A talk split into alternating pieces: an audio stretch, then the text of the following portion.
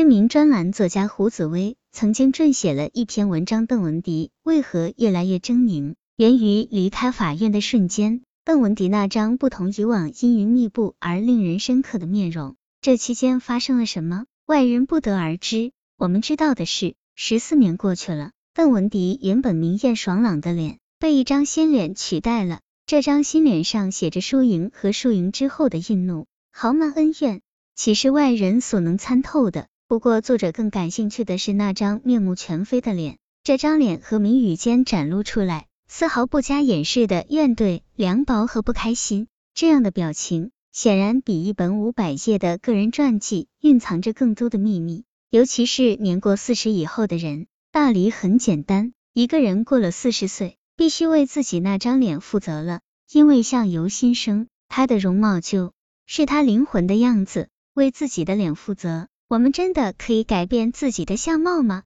身边经常会遇到这样的情景：多年不见的朋友再次碰面，你会惊呼对方容颜大改，要么整个人焕发出前所未有的活力，眼睛透亮，皮肤光洁，看上去很平和；要么未老先衰，暗淡无光，人变得拧巴。干涸而纠结，我们的面相和内在有着怎样的连结？这又是一条什么样的秘密通道呢？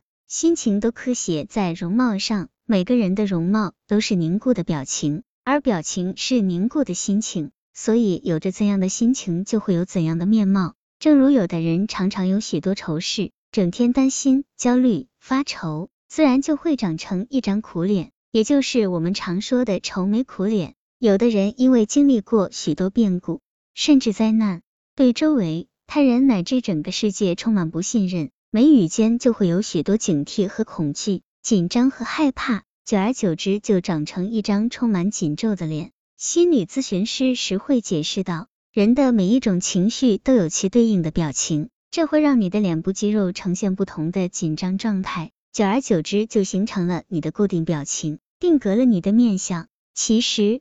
在研究行为疗法的心理专家方心看来，不仅相由心生，病也由心生，体相也由心生。相由心生只是内在心理结构的外在呈现而已。一个人有着怎样的思维习惯、行为习惯，他为何总是这样考虑问题，总有那样的行为？因为常常被某一种情绪所占据，肌肉就呈现出一种走向，时间长了，相就出来了。一个人都有哪些面相？相信。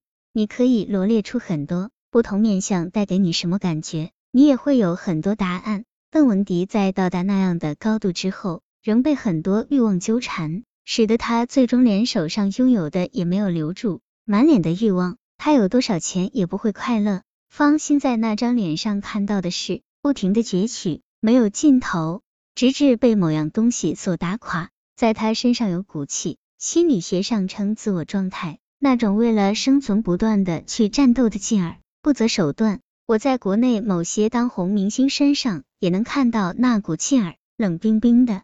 如果一个人从小到大得到很多人的爱，日后他应该拿这些爱去爱世界、爱他人，而不是利用爱你的人去攫取更大的经济利益。这股气和我们整个外部结构密不可分。社会压力大，人们都被欲望所占据牵扯。赢家、高效、赚钱成为首要任务，最终在内心积存了太多的无法释怀、愿望未能满足的失落、未被满足等等的负面情绪，都会写在我们的脸上，定格成我们的相貌。